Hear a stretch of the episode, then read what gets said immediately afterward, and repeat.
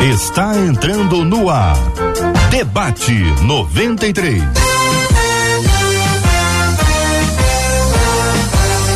Realização 93 FM. Um oferecimento Pleno News. Notícias de verdade. Apresentação J.R. Vargas. Alô, meu irmão. Alô, minha irmã. Aqui fala J.R. Vargas. Estamos de volta, minha gente. Começando aqui mais uma super edição do nosso Debate 93 de hoje. Que a bênção do Senhor repouse sobre a sua vida, sua casa, sua família, sobre todos os seus, em nome de Jesus. Conosco no debate 93 de hoje, o querido pastor Gilton Medeiros. Bom dia, pastor. Bom dia, JR. É sempre uma alegria estar aqui com você e com toda a sua audiência. Obrigado, querido pastora Virgínia Estevão. Bom dia, pastora. Bom dia, JR, Marcelo, debatedores. É uma benção estar aqui com vocês. Pastor Ricardo Guimarães. Bom dia, querido. Bom dia, JR. Bom dia a todos os nossos ouvintes. Estamos aqui juntos para mais um debate abençoado. Pastor Paulo Sérgio conosco no debate 93 de hoje. Aí, pastor Paulo Sérgio. É um grande prazer estar aqui com vocês, meus irmãos. Um prazer imenso, tá? E obrigado pelo convite. Seja bem-vindo, pastorzão. Estamos juntos na 93. O debate 93 está no ar. Estamos transmitindo aqui agora, minha gente, em 93,3 no FM. Estamos aqui também no aplicativo app da 93 FM. Estamos transmitindo pelo site rádio93.com.br. Estamos transmitindo pela página do Facebook da 93 FM, Rádio 93.3 FM. Estamos transmitindo pelo canal do YouTube 93 FM Gospel, 93 FM Gospel. Repetir, estamos transmitindo algumas vezes de forma intencional para que você perceba para quantos e quais são os canais que a 93 está transmitindo aqui agora o debate 93, mas você também encontra a gente nas plataformas de podcast. É só procurar Debate 93. Você vai encontrar um lindo arquivo dos programas já realizados para a glória de Deus. Venha com a gente, vamos espalhar o Debate 93. Já está no ar. Bom dia, Marcela. Bom dia, J.R. Vargas, nossos amados debatedores. É tão bom a gente ter vocês aqui e os nossos ouvintes que também acolhem os nossos debatedores com muita alegria. Juliana Kiel, lá no Facebook, disse: Ó, tô indo para mais um debate, porque vocês são usados demais pelo Espírito Santo de Deus. Então eu tô ligada aqui eu não vou perder nadinha. Quem também disse que não vai perder nada, lá no nosso canal do YouTube, é a Ana Cristina Valdec, que já sabe de estar guardando da praia de Taparica, em Vila Velha, no Espírito Santo. E a Poliana de Viçosa tá no WhatsApp também dizendo que não vai perder o debate por nada. Muito bem, nós queremos saber, querido ouvinte, onde, onde você está agora acompanhando o debate 93, de onde você nos escuta, de que cidade, de que bairro, de que cidade, de que estado, de que país você ligado no debate 93 é sempre uma alegria. Quando a gente pode mencionar aqui, contar, ó, fulano em tal lugar, Beltrano em tal lugar, porque aí nós vamos vendo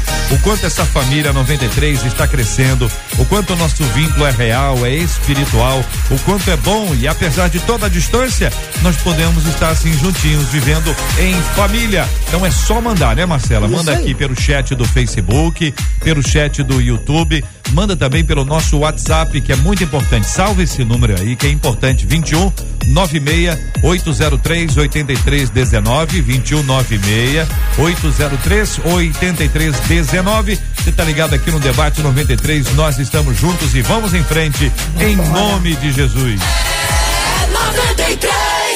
Uma de nossas queridas ouvintes dizendo: uma das canções mais fortes que já ouvi diz: Quem já pisou no Santo dos Santos em outro lugar não sabe viver. Eu sou desviada e me pergunto: será que nunca conheci a Deus de verdade? O que acontece com aquele que sai dos caminhos do Senhor e até frequenta outras religiões? Aos poucos estou voltando para o Senhor, mas a minha sensação é de que jamais conheci a Cristo verdadeiramente. Como conhecer o Pai profundamente? Qual o segredo de uma relação com Deus madura e capaz de sobreviver a todas as fases da vida? Qual a sua perspectiva, querido ouvinte, sobre esse assunto? Pastor Gilton, vamos começar ouvindo o senhor sobre esse assunto. A primeira frase, ela apresenta parte de uma letra, fala que é uma pessoa desviada e pergunta, talvez para ela mesma, será que nunca conhecia Deus de verdade? Então, JR, nós temos que é, considerar, quando conversamos sobre este assunto, sobre o que Jesus disse a respeito de segui-lo e a respeito de vida eterna e a respeito do que é uma real conversão. Ele disse que aquele que, que, que quer se salvar, ele precisa nascer de novo. O novo nascimento acontece de uma tal maneira que não se pode desnascer. Você nasce de novo e pronto. Não tem como você é, voltar atrás nesse processo. Então, aquele que nasceu de novo é nascido do Espírito, discerne as coisas espirituais e, com a ajuda de Deus, persevera no Espírito. Então, pensando na nossa ouvinte, é possível que ela não tenha nascido de novo ou se nasceu de novo, ela não tenha tido um processo que é seguinte, que é o processo do discipulado, que é quando ela aprende, entende e é trabalhada para crescer no conhecimento de Deus e na sua graça. Então, ela mesma é quem vai poder garantir se nasceu ou não, saber se nasceu ou não de novo. Mas o fato é, quem nasceu de novo nasceu de novo e não tem como voltar nesse processo. Pastor Ricardo, o senhor concorda? O que acrescenta em caso de concordância? Ah, então, a questão do novo nascimento é uma questão de natureza, né? A conversão, de acordo com o apóstolo Paulo em 2 Coríntios, capítulo 5, verso 17, ele diz: se alguém está em Cristo, uma nova criatura, a maior parte das Bíblias é, traduz como nova criatura, mas no original é uma nova criação ou seja, não tem nada a ver com a criação antiga. Então, a transformação realmente é uma questão de mudança de natureza. Acontece que, mesmo tendo uma natureza transformada, é possível ainda manifestar comportamentos é, que são resíduos da antiga natureza, né, da nossa carne. Mas é importante saber que a sua condição não muda a sua posição. Uma vez que a pessoa foi transformada ah, pela graça do Senhor, né? porque a salvação não é uma iniciativa nova, é, uma, é, é nossa, é uma iniciativa de Deus na nossa vida, ah, não tem como, disse o pastor Gilto aqui, é desfazer desse processo. Eu, eu, eu entendo, o JR, que a melhor analogia é, do novo nascimento é a metamorfose que acontece é, da lagarta ser transformada em borboleta. Você já ouviu muitas histórias e já testemunhou eh, na quinta série, nos estudos de biologia, é, lagartas sendo transformadas em borboletas. Mas não há nenhuma menção em algum momento que uma borboleta volte a ser lagarta. Entende? Ela pode estar até voando e distraidamente bateu no tronco de uma árvore caiu. Mas o fato é, ela deixou de ser borboleta? Ela não deixou, porque a natureza dela foi transformada. E isso é tão interessante porque é, essa metamorfose é considerado um dos maiores milagres é, da natureza, porque quando os, os, biólogos vão estudar o DNA da lagarta e o DNA da borboleta, eles descobrem que não existe nada que conecte uma à outra. Isso é uma coisa realmente interessante. Deveria ter, né? Dizer assim, não, pelo estudo aqui dá para perceber que essa borboleta é uma ex-lagarta, mas são DNAs completamente é, diferentes. Uhum. Então, independente é, da condição atual que essa ouvinte se encontre por inúmeros motivos, a, a sua natureza ela não pode mais retroagir da transformação que ela experimentou. Pastora Virginia. Amém. Nossa, claro. Então, nasceu de novo, não pode mais voltar, lagarta. Mas existe uma questão aqui que talvez no discipulado dessa pessoa, que o pastor falou tão bem, eu acho que a questão dela é que Talvez ela seja uma pessoa extremamente sentimental e ela busque uma relação com Deus e ela não entenda que essa relação com Deus tem a ver com uma entrega. E quando a gente passa por muitos sofrimentos, que é o caso dela, decepções, ela muitas vezes vai olhar as circunstâncias e não aquilo que ela deveria estar buscando, que é o Senhor na, no ambiente, na ambiência que ela está vivendo. E a pessoa, ela simplesmente larga, porque realmente o processo discipulado é um processo muito difícil é uma renúncia a cada dia. É, não é só ler a palavra, é viver a palavra. Então, para algumas pessoas é muito difícil elas não serem instáveis. Elas sempre são instáveis em seus sentimentos. Mas a relação com Deus não tem nada a ver com seu sentimento. Tem a ver com a sua entrega. Então, esse é um ponto que talvez algumas áreas na vida dela ela não quis entregar. Foi difícil. Então, ela volta para aquele lugar que ela se sente mais confortável de sair de perto de Deus. Mas Deus nunca vai sair de perto dela. Então, é importante que ela entenda que no processo que ela passou, não é jogar tudo fora que ela já conquistou até aqui. Ela buscar mais profundidade e entender que os sentimentos dela não têm relação com a fé. E aprender e amadurecer para amadurecer esse relacionamento pessoal com Deus. De, entregando as partes que talvez ela não queira entregar. E assim ela vai ser uma pessoa mais constante. Pastor Paulo Sérgio, é, antigamente, quando a gente falava é, desviado, significava que a pessoa passou algum tempo na nossa igreja, teve lá conosco, cantou, dançou, pendurou no lustre, trabalhou em alguma área, enfim, estava de alguma forma engajada naquela comunidade, ela por um motivo A, B ou C, ela se desviou. Ah, isso é muito comum a gente encontrar essas pessoas no evangelismo de rua. Muita gente, ah, já fui da igreja e tal, sabe a Bíblia, canta os hinos todos, e, mas assim, abandonou a fé. Ultimamente a gente começou a ver outras expressões que têm significados diferentes, mas apontam para a mesma linha. Já estive lá e não estou mais. Esta é uma realidade brasileira. E não só nossa, mas é uma, uma, uma experiência glo global, né? Mas dentro da nossa, do nosso contexto brasileiro, como é que o senhor analisa essa introdução até a pergunta que a nossa ouvinte faz? Será que nunca conhecia Deus de verdade? Essa é uma pergunta bem complexa, né? Por quê? Porque, como todos nós aqui sabemos, no final das contas, a conversão ela é primeiro uma experiência pessoal, né? Ela é uma experiência pessoal. Alguém vai dizer assim: olha, eu encontrei Jesus. Ou como alguns preferem, eu fui encontrado por Cristo, né? Ah, e, e, e, aí essa pessoa vai ter essa experiência com ele e nós vamos presumir que de fato essa pessoa teve um novo nascimento, teve um, um processo todo, né, de, de, de, de, conhecer o Senhor ali, do Espírito Santo ser habitação, a, aquela promessa toda que nós entendemos como cristãos sobre a questão do Espírito vir habitar em nós e começar essa toda essa reestruturação de vida, de pensamento, né, que, que foi mencionada aqui sobre o nascer de novo, a, o cuidado, né, com as questões relacionadas ao sentimental, isso é muito interessante.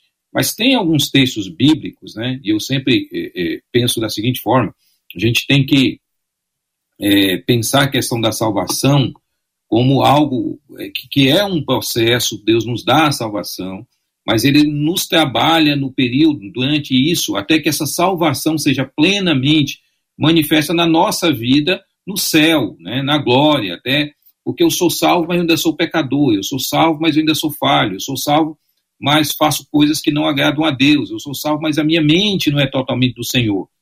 E, e o céu é exatamente esse domínio, né, onde nós não vamos ter mais esses problemas. E, e aí tem um texto que me chama muito a atenção, que é o texto que se encontra em Tiago, finalzinho da carta de Tiago, né, no capítulo 5, versos 19 e 20, ele diz assim: Meus irmãos, se alguém entre vós se desviar da verdade e alguém o converter, sabei que aquele que converteu o pecador do seu caminho errado salvará da morte a alma dele e cobrirá multidão de pecados. Né? E é interessante que a palavra que aparece aqui para se desviar, palavra grega planal, ela, ela é usada em alguns contextos bem curiosos na Bíblia. Né? 37 vezes que ela aparece no Novo Testamento, ela aparece, por exemplo, em Mateus 18, 12 e 13, com relação à ovelha perdida. Aquela ovelha que se desviou e o pastor foi lá buscá-la, né? ela saiu do caminho onde ela estava. É, Mateus 22, 29, quando Jesus diz: Errais não conhecendo as Escrituras e nem o poder de Deus. Essa palavra errais é a mesma palavra planal que aparece lá, como se desviar no texto de, de Tiago. Né? Mateus 24, 25, quando Jesus está falando dos falsos profetas que enganarão a muitos, ele diz: Olha, eles vão dizer assim, eu sou o Cristo, e enganarão a muitos. A palavra enganar aqui, ou enganarão, é planal. Então, e existe sim uma, uma, uma possibilidade, né? E é muito, como falei no início, complexo da gente discernir com, com muita clareza, né? Mas uma possibilidade dessa pessoa ou não ter conhecido a Cristo de fato, né? Ou essa pessoa ter, é, é, e aí ter ficado na igreja, como, como você falou, JR, né? Ah, eu, eu, eu tive uma experiência, eu fiz isso, fiz aquilo outro tal, mas tem pessoas que não entenderam a mensagem do Evangelho. E mesmo, às vezes, como um discipulado. Porque se, se, seria muito bom se todos nós aqui, como pastores, pastores, como líderes, né? Se nós é, discipulássemos as pessoas e no final do resultado nós víssemos o resultado desse discipulado. Travamos. Travou a conexão, excelente conexão, infelizmente quebrou. Vamos ouvir os nossos ouvintes, Marcela. O que, que eles estão compartilhando até aqui no debate 93 de hoje? Vamos lá, os nossos ouvintes nos acompanhando aqui atentamente. Uma delas, a Maria Aparecida, disse assim: Eu acho que tem muita gente que afirma estar em Cristo quando na verdade está muito longe dele. E aí se vê, segundo a Maria Aparecida, pelos atos deles que perto de Deus não estão. Já a Conceição disse assim: acho que um dos problemas que a gente percebe hoje em dia é que as pessoas vêm para Jesus, mas não querem deixar de olhar para o mundo e para tudo aquilo que o mundo oferece. Então ficam numa dualidade, segundo escreveu a Conceição, um outro ouvinte pelo WhatsApp, não me deixou o um nomezinho. Ela disse assim: na verdade, na verdade, quando a gente conhece o som da voz de Deus, a gente acaba que não se sente bem fora do caminho. Pode até tentar sair, mas a gente não consegue encontrar vida plena fora de Jesus, disse ela. Bom, os nossos ouvintes estão participando, é sempre muito bom, pastor Ricardo. E aí a questão que se apresenta para nós é a seguinte: olha, é, a, a pessoa está inserida, ela faz parte, ela integra aquela comunidade ela deixou a comunidade. Não sabemos o motivo, mas eles são diversos, né? Chegou até, segundo ela, frequentar outras religiões. Sabe-se lá o que é isso. Mas, em geral, quando isso chega no texto, a gente já tem uma, uma indicação de para onde, para que tipo de ambiente a, a pessoa foi. Bom, ela está nos escrevendo. Ela, ela não está lá. Ela não permaneceu fora. Alguma coisa aconteceu, tocou a campainha, ouviu um, um, trombeta, chofar, entendeu? Ouviu alguma coisa aconteceu com ela, que a gente não sabe o que é, fez com que ela falasse, espera aí, eu acho que eu, eu, eu tô muito longe, eu tô muito longe. Essa é uma percepção razoável, na sua opinião, pastor Ricardo? Isso indica que ela está no caminho de volta, ou quem sabe, pela graça de Deus, já está de volta? Olha, pode ser sim, pode ser uma, uma indicação, né? Como ela cita ali a letra da canção, que diz quem já pisou no Santo dos Santos não consegue viver em outro lugar, não significa que não, não possa visitar outros lugares, eh, não possa eventualmente ir a outros lugares, mas que não consegue permanecer. Porque, como eu falei, a diferença é de natureza. Né? Qual é a diferença de um porco e de uma ovelha? Ambos podem cair na lama, mas a ovelha não, não, não, não, não tem prazer. Ela cai, ela levanta, ela, ela precisa sair daquele ambiente. Né? O porco não, ele vai se revolver na pocilga. Então, obviamente que esse incômodo, essa, esse questionamento pode ser um forte uhum. indicativo uhum. que tem alguma coisa acontecendo. Exatamente, que algo também aconteceu, né? O pastor Sérgio uhum. é, é, mencionou aqui a questão da, da, da, plenitude da salvação na eternidade. Uhum. E a gente sabe que Deus é um Deus triuno, mas o homem também é um homem triuno. Uhum. Né? Ele é espírito, alma e corpo. A salvação, o novo nascimento, ele acontece no espírito. E ele não é um processo, ele é um ato. A transformação da alma acontece todos os dias, né? Então a teologia chama dos três tempos da salvação. Eu fui salvo, no meu espírito, eu estou sendo salvo na minha alma e eu serei salvo no meu corpo quando houver a glorificação. E aí sim elimina-se toda a possibilidade de queda, de pecado, de corrupção, né? Nós teremos um corpo incorruptível. Mas enquanto nesse corpo estivermos e nessa vida, né, dessa vida fizermos parte, nós estamos sujeitos sim né, a, a, a fazer coisas que às vezes é, é, é, nós mesmos duvida, duvidaríamos se alguém falasse que isso seria possível. Pastora, é, essa, esse incômodo que a nossa ouvinte descreve, que está sinalizado aqui na fala dela, o que que, na sua opinião, pode nos trazer de ensinamento para todo aquele que eventualmente está acompanhando, não é o assunto aqui, Sim. mas está dizendo assim, poxa, eu tocou num ponto interessante, estou me incomodado com essa minha vida, estou me incomodado com essa minha prática, estou me incom- incomodado com essa minha distância. Uhum. Eu queria dar dois pontos. O primeiro, ressalvando que ela está buscando. O que eu vejo no que está acontecendo com ela é que ela, de alguma forma, percebe que existe alguma coisa mais profunda em que ela nunca conseguiu atingir. Então, ela está buscando. Então, isso é uma coisa muito positiva, ela buscar. Então, buscar-me-eis e me achareis quando me buscar de todo o coração. Então, quando ela chegar nesse ponto de todo o coração dela, de entrega, eu acho que isso vai ser maravilhoso para a vida dela. O outro ponto é que também a gente precisa perceber que quando entendemos que estamos em Cristo, nós também precisamos nos avaliar, né? Olhar para dentro de nós, a, a nossa entrega, exatamente em que áreas da nossa vida Deus está agindo e você está permitindo. Porque você pode ser sal, sem dúvida, você pode fazer um excelente discipulado, como foi falado aqui, mas ainda assim, em algumas áreas da sua vida, você não entrega. Então a gente precisa estar avaliando dentro de nós, com essa perspectiva, de buscar cada vez mais profundidade no nosso relacionamento com Deus. E talvez essa profundidade na sua vida só vai chegar quando você despertar que alguma coisa está errada. Se você está andando como no mundo, se você está agindo como não cristão, tem alguma coisa errada com o seu exemplo. Então, essa ava- avaliação, essa autoavaliação, essa permissão que Deus entre e ajude e, e lide com todas as áreas na sua vida, vai fazer você entrar com mais profundidade nesse relacionamento íntimo e profundo com Deus. Pastor eh, Gilton, eh, quando uma pessoa passa a frequentar outras religiões, seja quais forem aqui, quais as eh, imaginadas, porque cada um tem uma história, ah, ela precisa ter algum tipo de negação do que aconteceu, ou ela em Cristo é uma nova criatura, ela se consagra ao Senhor, as coisas do passado são abolidas. Como o senhor analisa esse assunto?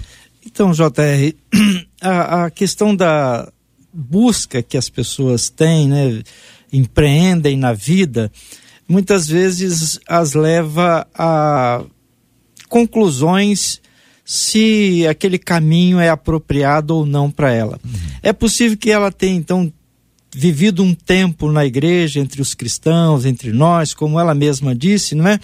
E ali ela não tem encontrado, talvez, respostas ou satisfação ou ah, o ambiente, de alguma maneira aquilo não atendeu às suas expectativas. E aí ela sai em busca de outros lugares. E normalmente as pessoas são muito práticas, são muito imediatistas, elas querem resultados, elas querem manifestações extraordinárias, elas querem que Deus, ou, ou o Deus que ela está buscando, opere maravilhas. Então, essa busca revela o quanto a pessoa, na verdade, não encontrou o caminho ainda. E ela vai passar por vários lugares.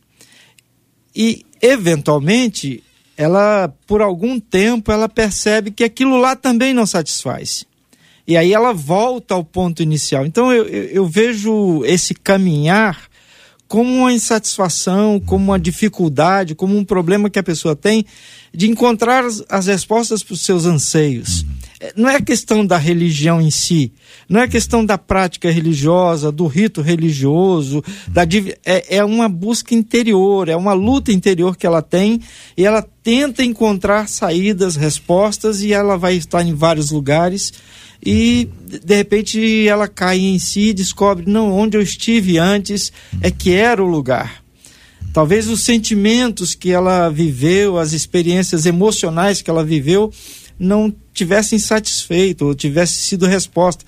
E ela quem sabe crescendo amadurecendo ela vai ver que não é por sentimento é por entendimento. Pois é. não é por emoção é por conclusão que se chega. Mas é, é, o outro aspecto aqui, é, e esse foi muito bem colocado pelo senhor, é o às vezes a pessoa vem com as manchinhas, vem com os ranços espirituais. Então a dúvida é é que em alguns casos, algumas é, igrejas pensam que deva haver algo mais mais completo, um banho, um, um, um bom banho, entendeu? Um banho bom, daquele, aquela ducha aquela ducha que limpa o chão, shh, dá uma limpada, tá, tá novo.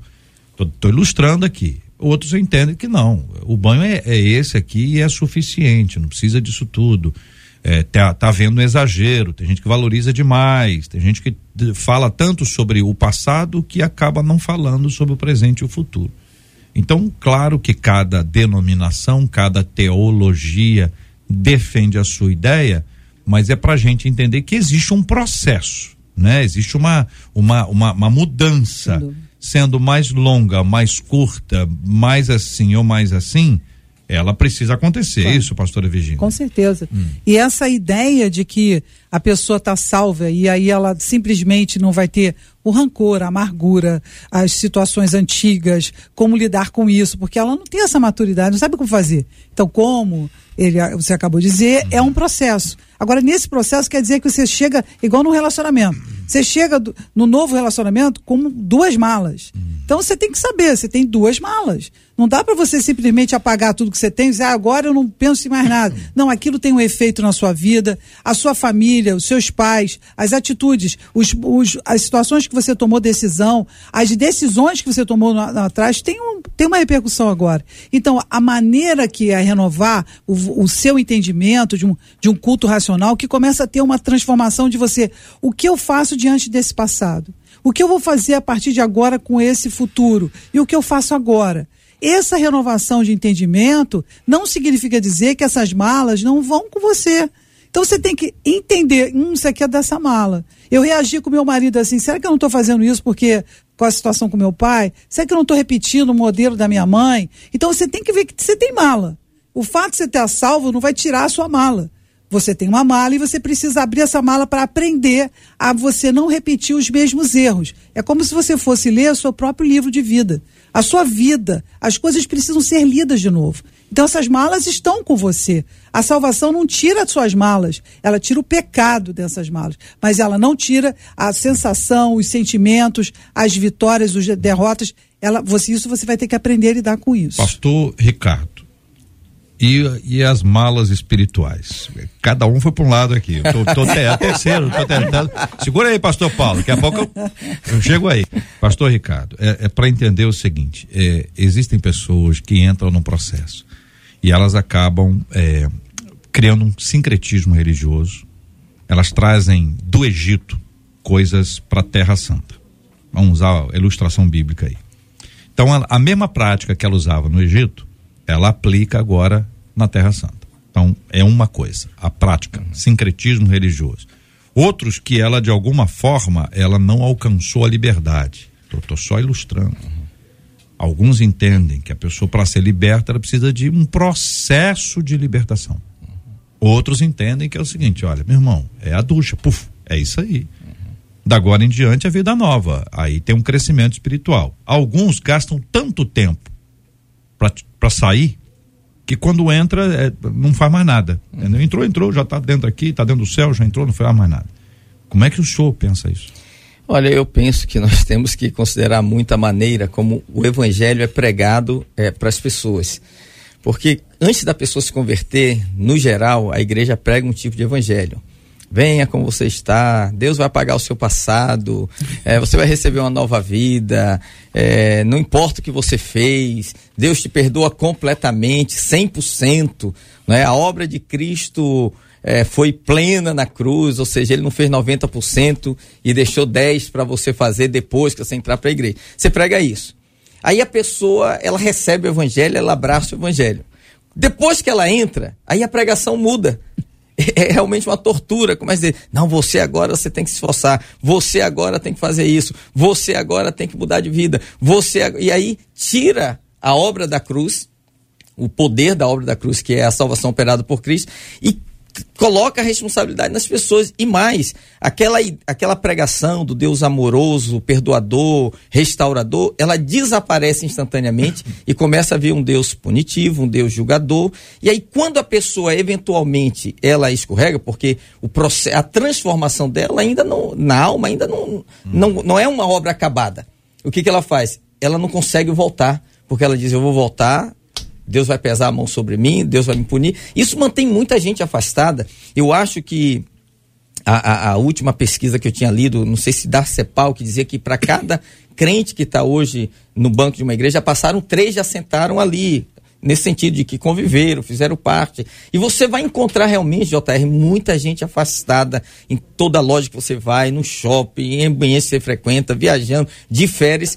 Por que, que tantas pessoas não voltam, mesmo tendo essa consciência, dizendo, poxa, não estou me sentindo bem? Porque elas não têm a certeza de que serão aceitas. E aí, assim, a gente precisa voltar lá para para a questão das parábolas de, de, de, Lucas 15, porque tem um ditado que diz assim: ah, o, fi, o bom filho, a casa do pai retorna, né? É. Mas eu diria que é o filho, o filho que é realmente filho, sempre volta à casa do bom pai se ele tiver esse conceito do bom pai perdoador. Então, assim, quando é um peso muito grande a pessoa voltar pela força dela, transformar pela força dela, mudar pela força dela, ela não vai conseguir e muita gente desiste no meio do caminho. Muito bem, querido pastor Paulo Sérgio, nós vamos retomar a nossa conversa com o senhor, que é sempre muito interessante aqui, estou gostando muito de ouvi-lo. Ah, nós tivemos problemas com a conexão e não foi a do senhor, foi a nossa conexão e aproveito para pedir desculpas aos nossos ouvintes que nos acompanham, tanto pelo Facebook quanto pelo YouTube, que em razão dessa nossa dificuldade na conexão, não conseguiram acompanhar essa parte da primeira parte do debate 93, mas já estão conosco para nossa alegria aqui na 93. Agora conta para mim, de onde você está ouvindo a 93? De onde você está ouvindo o debate 93, hein? De que cidade, de que estado, de que país? Conta pra gente aqui na 93 que daqui a pouquinho a Marcela vai compartilhar com todos os nossos ouvintes esse privilégio maravilhoso que nós temos de estar agora, agora, nesse exato instante em vários lugares ao mesmo tempo, o que só nos traz entusiasmo, alegria e bênção maravilhosa quando nós celebramos aqui na presença do Senhor. Mas o nosso ouvinte tem perguntas, né, Marcela?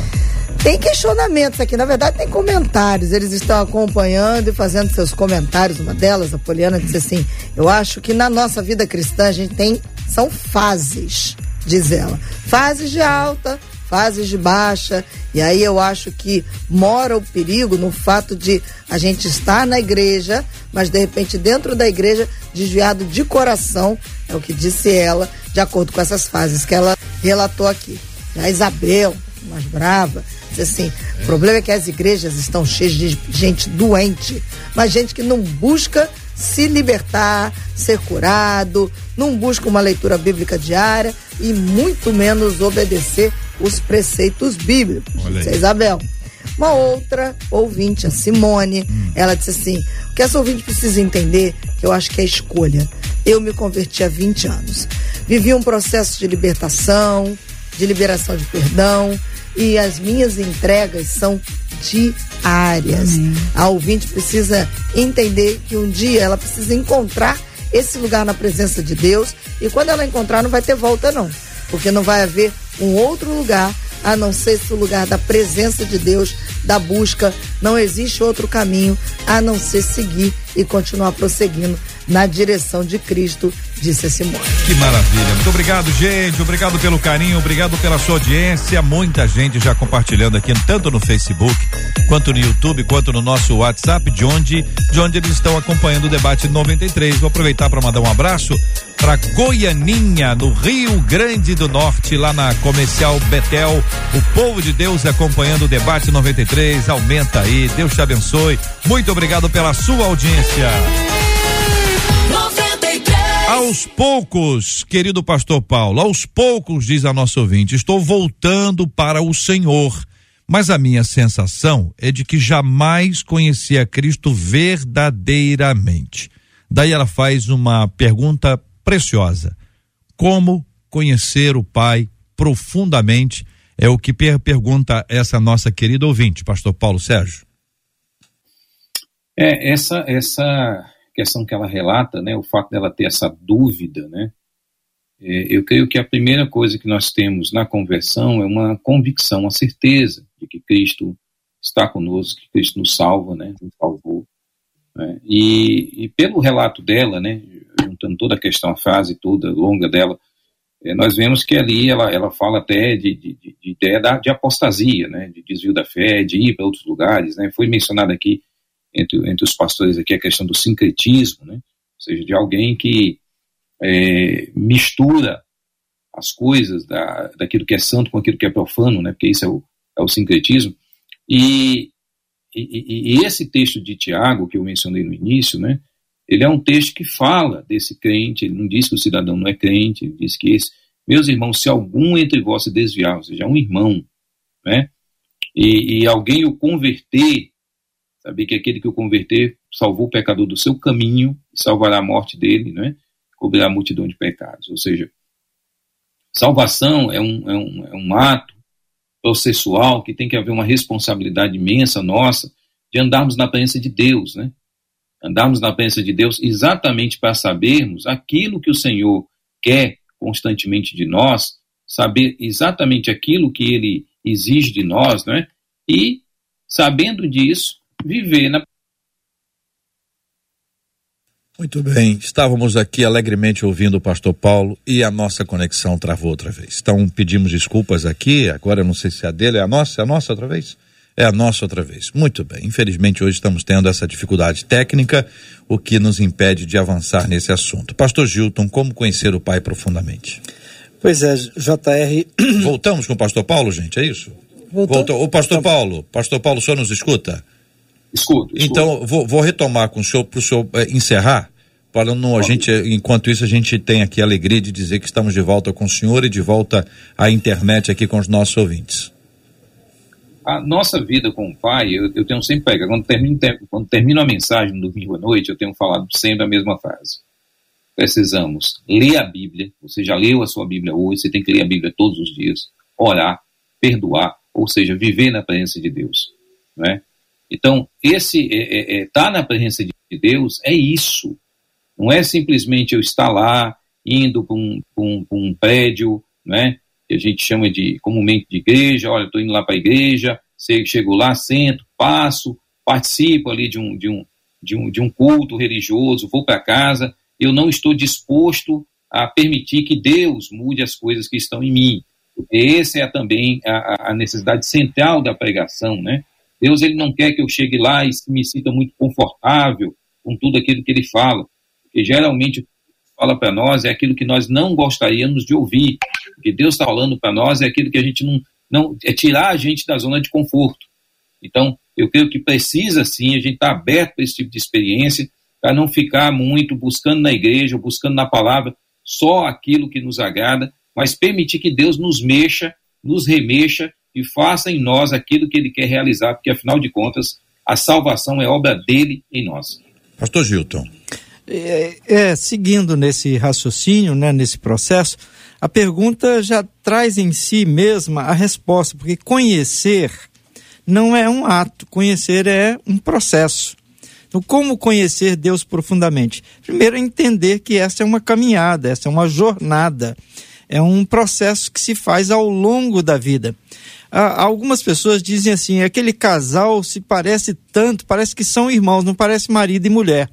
O homem e a mulher, quando tem essa convivência de longa data, acabam se parecendo até fisicamente. Conhecer Deus profundamente é esse processo em que a gente vai conhecendo a Deus e vai se moldando por esse conhecimento a ponto de nós nos tornarmos parecidos com Deus o apóstolo Paulo fala que nós devemos crescer e alcançar a estatura ou o tamanho ou o padrão de Jesus Cristo, ou em outras palavras, sermos semelhantes a ele. Então, como conhecer Deus profundamente? É estar disposto a começar uma caminhada de experiências com Deus, de vivência com Deus, de vida de oração e de respostas de oração que consolidam a nossa fé, de exercício de fé, de busca pelo que a palavra de Deus nos ensina sobre quem é Deus. Quer dizer, é todo um grande processo que se faz dia após dia e que vai nos tornando semelhante a Ele.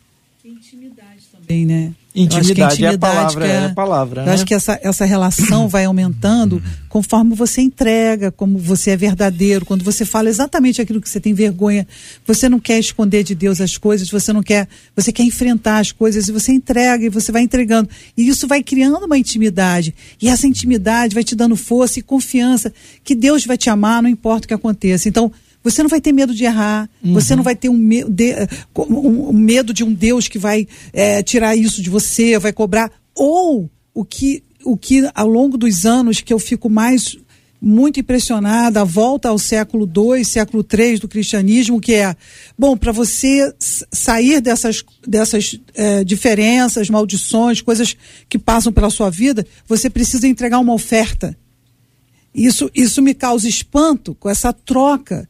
Uhum. Porque isso não é intimidade com Deus, isso não é um relacionamento, isso é, uma, é um escambo. É um então, comércio. Então, né? é um comércio. Então, uhum. muitas pessoas também, elas veem nisso a, a, a ideia de que elas não conseguem alcançar isso, porque é uma troca. Volta de novo.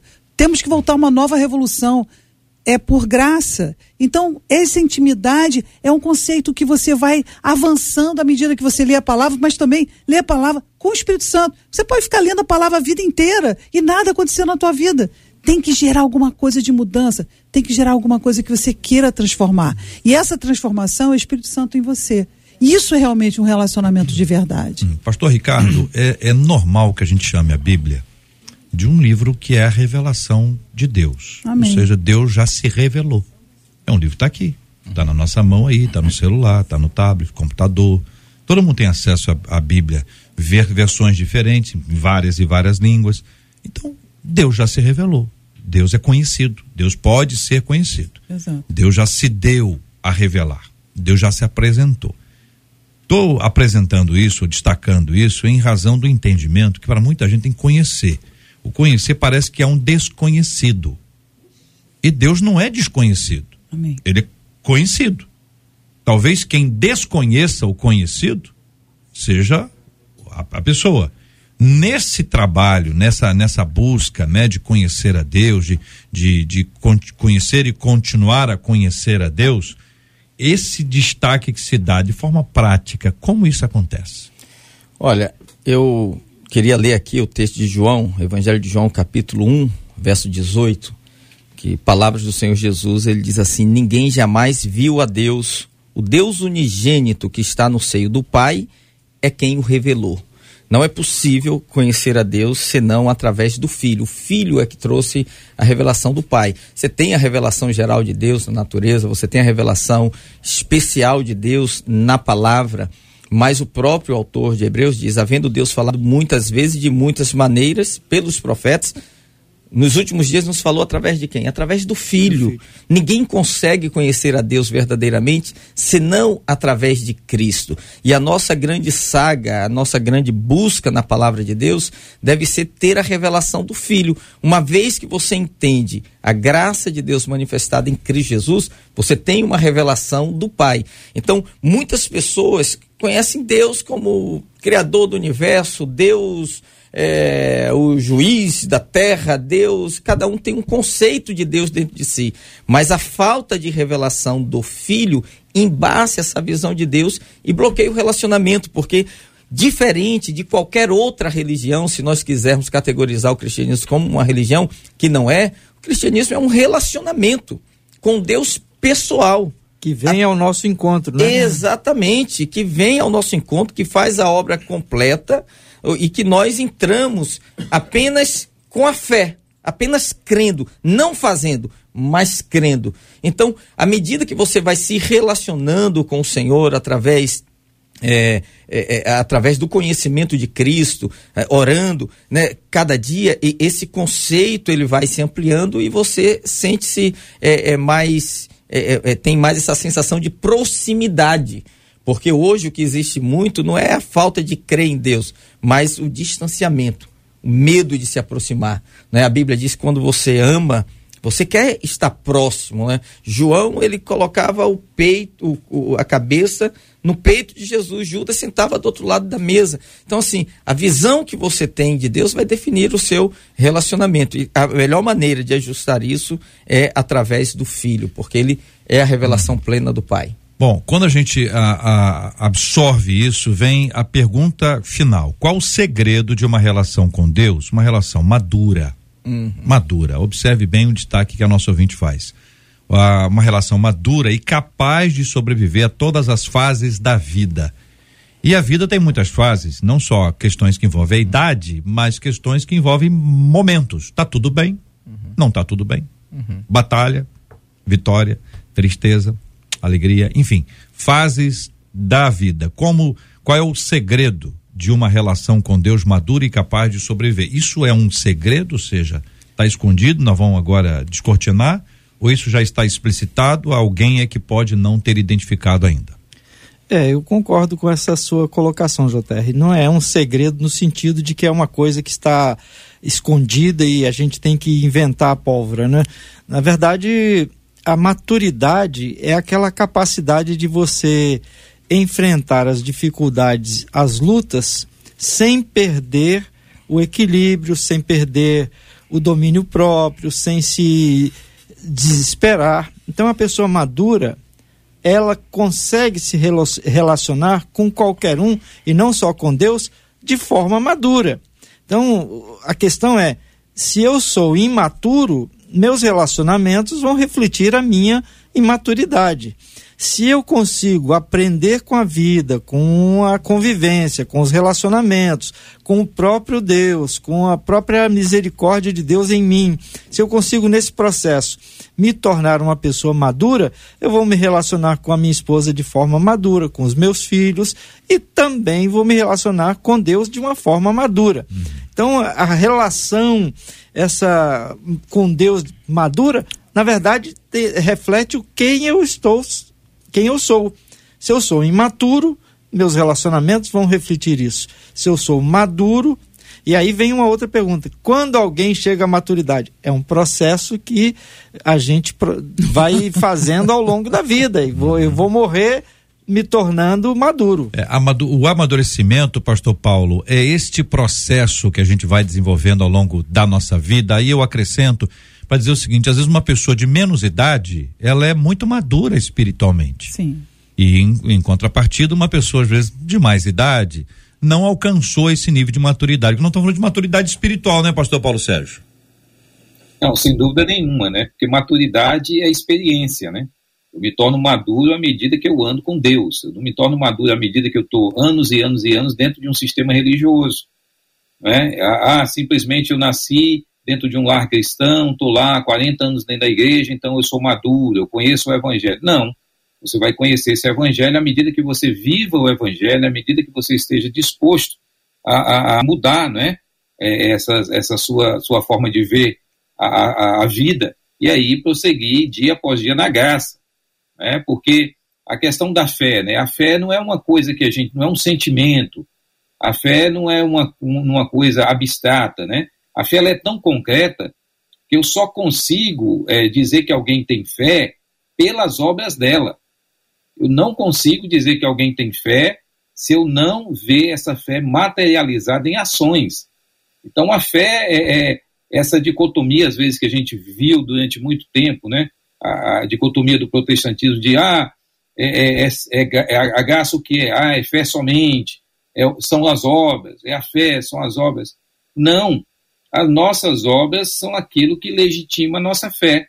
E aí eu vou me ver como uma pessoa mais madura, né? Você, quando falou de maturidade, é óbvio que no, nenhum de nós aqui vai cair na bobagem de achar que vai nesta vida, né?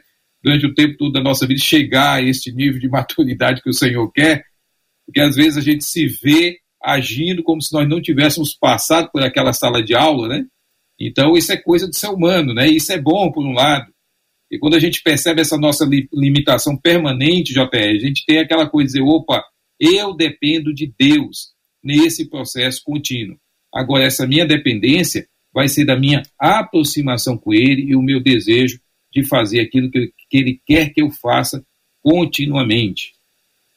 Pastora Virgínia, tendo passado pela prova ontem, no passado, tendo atravessado esse, esse vale difícil, uhum o nível de maturidade espiritual tende a ser maior? Com certeza, se você estiver prestando atenção na lição que Deus está te dando. Porque, como eu disse, tem que ler, tem que, você tem que ler o seu livro da sua vida com respeito ao Espírito Santo. O Espírito Santo tem que ministrar você, dentro de você. O Senhor tem que ministrar você exatamente o que você tem que aprender com aquela lição. Porque você pode viver muitas vezes dentro de um looping a mesma situação e reagir da mesma maneira e não aprender com nada. Então, acho que maturidade tem a, essa relação de você estar tá aprendendo as lições que Deus está te ensinando. Maturidade espiritual. Uhum. E também a maturidade também é para você, você. Tem pessoas que são mais velhas e são imaturas. Tem reações como crianças, são como meninas e meninos. Então, a maturidade espiritual tem relação em você aprender a sua lição de relacionamento com Deus, daquilo que Ele quer transformar dentro de você. Então, você precisa prestar atenção, que não é uma coisa fácil, não. Você tem que olhar, prestar atenção e Senhor, o que, que eu preciso mudar dessa situação? E aí você vai conseguindo desse relacionamento entender que ele sempre vai trazer para você elementos para você aprender. Você está aqui na Terra, você vai aprender o resto da vida. E a maturidade, talvez você tenha muita maturidade para lidar com o seu casamento, mas não tem maturidade para lidar com seus filhos, não tem maturidade para lidar com a igreja, não tem maturidade para lidar no seu trabalho. Todas essas coisas são coisas que Deus vai colocar na sua frente para você crescer. São áreas da sua vida que Deus quer que você cresça e amadureça. Marcela Bastos. Eu vou encerrar a participação dos nossos ouvintes com a história de uma das nossas ouvintes, que na verdade está pedindo é, é oração, né?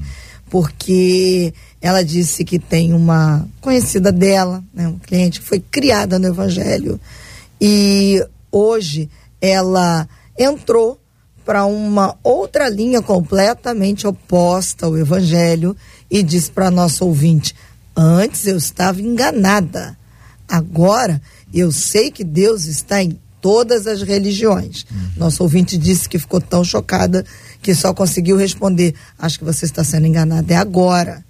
Esse, e mais tarde esse... pode ser que você não tenha uma boa experiência. Ela diz: Hoje eu só oro pedindo a Deus para que abra os olhos dela e peço orações a vocês. Esse é um canto cantado em vários cantos certo? Esse é um canto cantado em vários cantos. Não caia nesse canto. Já não é de hoje que todos os caminhos levam a Deus, é uma frase repetida por muita gente, que acredita que o importante é você se sentir bem.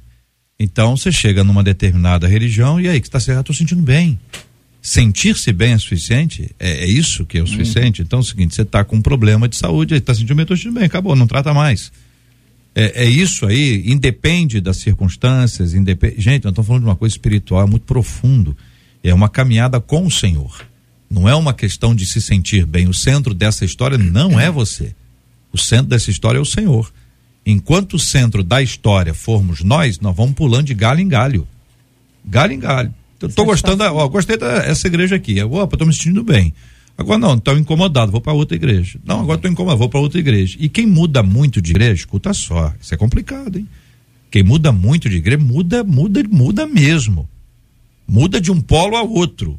Dentro do nosso meio evangélico, essa pessoa não tem raiz nenhuma e ela é candidatíssima a estar experimentando coisas absolutamente equivocadas do ponto de vista bíblico. Porque não tem raiz, não, não, não conhece as escrituras, não se aprofunda a gente precisa avançar. São 11 horas e 53 minutos aqui na 93.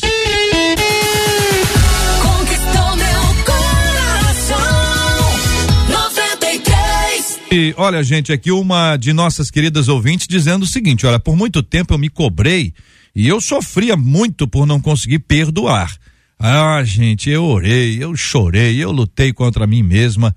Depois disso, eu tomei coragem e fui até a pessoa e pedir perdão a ela.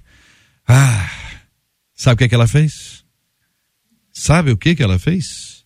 Virou as costas para mim, juntamente com toda a família dela. Eu me senti uma idiota. De que, que adiantou isso? O que fazer, gente, quando pedimos perdão e a outra pessoa não aceita? Como lidar com o sentimento de rejeição e a vontade de voltar à etapa de não perdão? Como ter um coração perdoador mesmo quando as pessoas não merecem? Eu pergunto a você.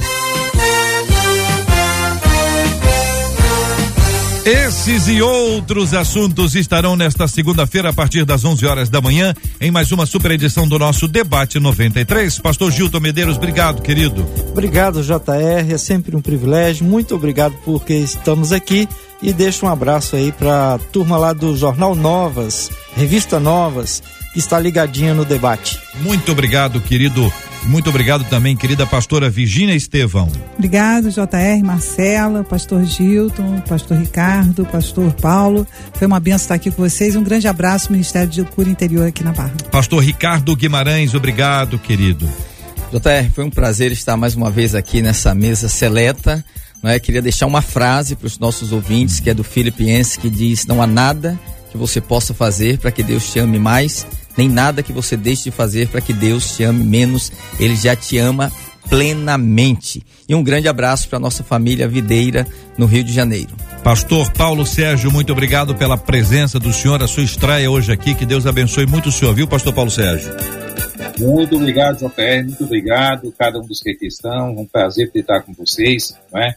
debater um assunto tão importante e alertar os nossos irmãos sobre o que é andar na fé, como é viver a fé e o que devemos fazer. Que Deus abençoe a todos. Obrigado, querido. Marcela Bastos, muito obrigado, Marcela. Vou ler aqui a mensagem da Elídia Duarte, que acabou de chegar no Facebook. Ela disse hum. assim: Como é bom ouvir o debate. É uma sala de aula para todos nós, naquele grande dia, quando a gente chegar na presença de Deus para prestar contas. E aqueles que gostam de dar umas desculpas aí para tudo quando não tem razão, vai estar um cadinho encrencado, disse ela. Porque o Senhor vai dizer assim: olha, não tem desculpa para você não, que a Rádio 93 FM do céu não vai dar essa chance para eles, porque a Rádio 93 está em toda parte do mundo compartilhando o evangelho do Senhor. Elídia, obrigada. Misericórdias. Deus tenha misericórdia é. de nós, nos abençoe, nos sustente. Louvado seja sempre o nome do nosso Deus. Obrigado a Marcela, a Luciana, a Adriele, JP, Luiz Augusto Português, a nossa equipe do Debate 93 de hoje. Marcela. Vamos então aí, porque como disse a Elídia, a 93 FM está em toda parte do mundo com a missão de compartilhar o evangelho. A gente vai dar aí essa viagemzinha aí pelo Rio, Brasil e fora do Brasil. O Janilton está nos ouvindo do Tocantins. Lá em Santa Catarina tem a Noemi. Aqui em São Gonçalo está a Simone. Em Belfor Roxo, a Vera. Em Maricá, a Lívia. A Priscila está em Piracicaba, em São Paulo. A Luísa está ali em Mendes. A Vanella em Auschwitz. Lá em Atlanta está a Luciene, o pastor André está em Teresópolis, a Penha em Tomás Coelho, a Eveline em Nova Friburgo, a Maria Emília está em Arraial do Cabo, em Turiaçu está a Ana Cristina, na Suíça está a Rosane, em Buenos Aires está o Rafael, o Naldo está na Bahia, o Marcos em Brasília, o Cristiano em Gente de Dentro, a Célia em Pernambuco, Helena em Portugal, a Vaxi em Resende e ali no Maranhão está o Edilson. O debate 93 está em todo lugar. Muito obrigado, gente, por essa audiência maravilhosa. Gente que nos acompanha pelo rádio, pelo aplicativo, pelo site, pelo Face, pelo YouTube. Galera que vai frequentando também aí as plataformas de podcast buscando o debate 93. Muito obrigado por essa audiência maravilhosa, por esse carinho. Eu conto sempre com as suas orações em favor da nossa equipe e também dos nossos debatedores em nome de Jesus. Deus abençoe vocês. 93. 93. Vamos orar juntos. O pastor Gilton vai orar conosco. Colocaremos juntos diante de Deus o tema do programa de hoje, os nossos assuntos aqui correlacionados. Assim como nós vamos orar também, minha gente, pela cura dos enfermos. Muita gente acompanhando a gente, pedindo por sua própria vida e também por pessoas amadas que a bênção da saúde repouse sobre cada um de nós. Vamos orar também pelo consolo espiritual. Gente que chora, gente que sente saudade, gente que está em luto. Só o Espírito Santo é capaz de trazer paz, consolo e conforto da parte dele. Vamos orar juntos. Ó Deus, nós te louvamos, nós bendizemos o teu santo nome, porque o Senhor é o nosso Deus, o Deus que estende as tuas mãos e nos alcança e nos dá a salvação, nos dá a vida eterna e a certeza de que viveremos não só nesta vida, mas na próxima vida ao teu lado. Ó oh Deus, nós te agradecemos pelos por todos os nossos ouvintes, aqueles que buscam em ti a, o consolo, a orientação, a salvação. Que o Senhor esteja abençoando a cada um dos nossos ouvintes com teu Santo Espírito consolando os corações, especialmente aqueles que estão enfrentando a dor de um luto. Que o Senhor esteja com os enfermos, que o Senhor esteja, ó Deus, nos hospitais, nos lugares onde as pessoas estão sofrendo.